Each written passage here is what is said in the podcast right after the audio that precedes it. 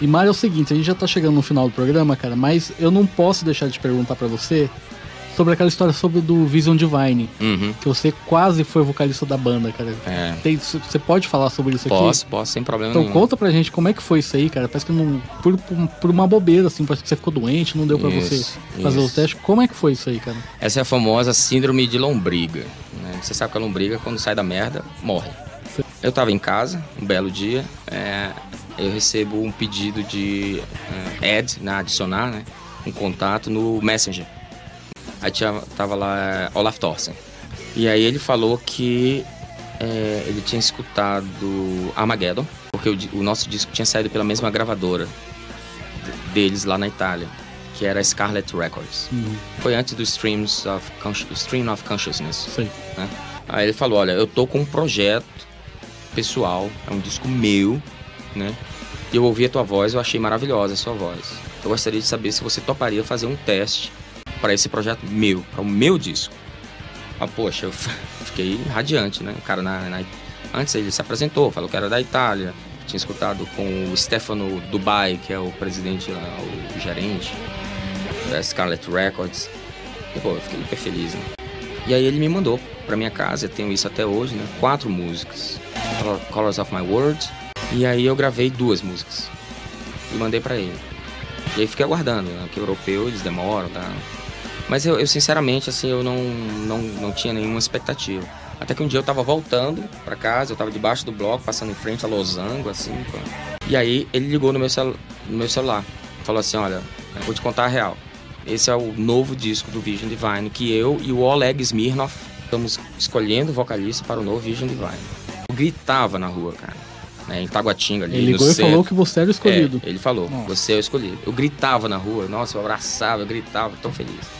Que, é, aí ele, inclusive, falou que uma das músicas eles não gostaram tanto da minha interpretação, mas a outra ficou linda, segundo ele. E, ok, é, ele marcou o estúdio, né? É, só que aí começaram algumas coisas a acontecer. Primeiro foram algumas pessoas começaram a dizer pra ele, ó, o Mário Linhares é uma pessoa difícil, ele briga com os fãs, né?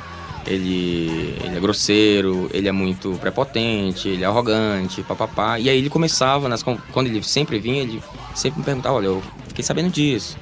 Olha, eu fiquei Nossa, sabendo que... ficou aquele joguinho de É, fofoca. fico- fiquei sabendo disso, que você blá blá blá. E nessa mesma época, que foi em 2003, é, eu descobri que eu tinha alguns pólipos na laringe. Eu faço exame, né? E num desses exames eu descobri que eu tinha um pólipo sebáceo, né? Igual a esse que eu tenho aqui no, entre os dedos. Sempre que eu fico mais gordinho, né? E não é difícil, aparecem esses, essas bolinhas de, de gordura. Um pólipo é um tipo um, um tumor, né? Mais benigno de gordura. Igual esse que eu tenho aqui entre os dedos. E aparecem de vários locais, né? Não sei se você já viu na rua uma pessoa com um esparadrapo grande aqui ou aqui no pescoço. né? No meu aparece aqui, eu tenho esse, esse aqui. Eu tenho um no final da, da, da, da espinha, né? Da, como é que chama? No rego? Não era pra ser no- o nome no rego, até porque é dentro, né? É, inclusive esse, esse que eu tenho lá embaixo chama-se é, pólipo filoterminal, né? No final da vértebra, Sei. né? E aqui, na laringe, né? E isso tava me prejudicando, porque gerava acúmulo de, de muco, etc. Isso, né? Tava me prejudicando cantar. E foi bem na época que era pra você estar Bem na época. Aí eu vim para São Paulo, o Richard Navarro me recebeu na casa dele, me levou para a Beneficência Portuguesa, eu fiz uma cirurgia muito é, delicada, no qual eu fiquei sem falar vários meses. Por conta disso, eles perderam o prazo, o Vision Divine perdeu o prazo para gravar o disco. Eles, se não me engano, o próprio Olaf Thorsen me falou que eles foram multados. Mas eles, eles sabiam de tudo isso que estava acontecendo. Não, Ah, não. Eu não contei para eles, né? Assim que já no final eu, né, eu tava com essa dificuldade para cantar, né? E com essa doença, eu não sabia se era benigno ou não era benigno. E aí eu vim para São Paulo, o Richard me recebeu, eu fiz a cirurgia, fiquei algumas horas na, na mesa de cirurgia, que é uma região aqui da garganta, cabeça e garganta é algo muito, é complicado. muito complicado e, e perigoso, inclusive. Por conta disso, eu passei alguns meses sem cantar, né? Não foi na prega vocal, mas foi numa região muito próxima, assim, do lado da prega vocal. Qualquer erro podia levar à prega vocal. É, E até eu me recuperar, foram junho, tudo, eu vim a cantar em dezembro somente. Eles tinham que gravar o disco, eu acho que eles atrasaram o disco por conta disso, eles foram multados por conta disso. Né? Nossa, deve ter ficado aquela situação ruim também. Ficou, né? ficou ruim pra mim, né? Ficou ruim. Eu fiquei, eu fiquei mal na fita e o Olaf não fala comigo até hoje. Ia ser Se minha bem que assim, pergunta. é, se bem, se bem que em alguns momentos ele me respondeu, me tratou bem, etc, etc. Mas ultimamente ele não, quando eu tento falar com ele, ele ignora. Né? Mas foi um azar. Famosa síndrome de lombriga, né? Mas, mas- na época você ficou com medo de contar que você tava tendo esses problemas. e- Na época, assim, eu confesso a você que não foi medo de contar. E não foi medo mesmo de contar.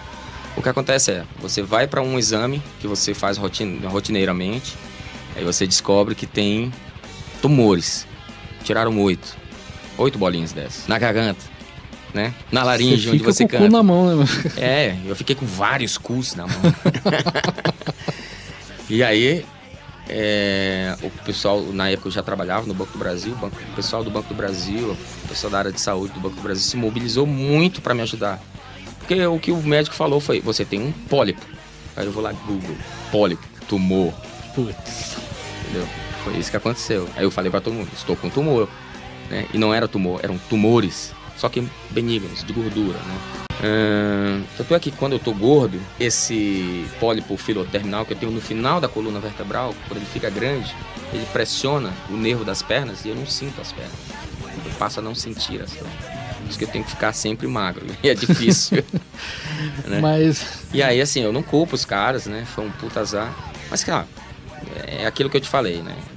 Fica 10 segundos nas coisas ruins. Não deu ali, fechou uma porta, parte para outro canto, entendeu? Eu continuo trabalhando, continuo tentando, nunca desisti. Agora, um pouco mais profissional, um pouco mais maduro, um pouco mais consciente, né?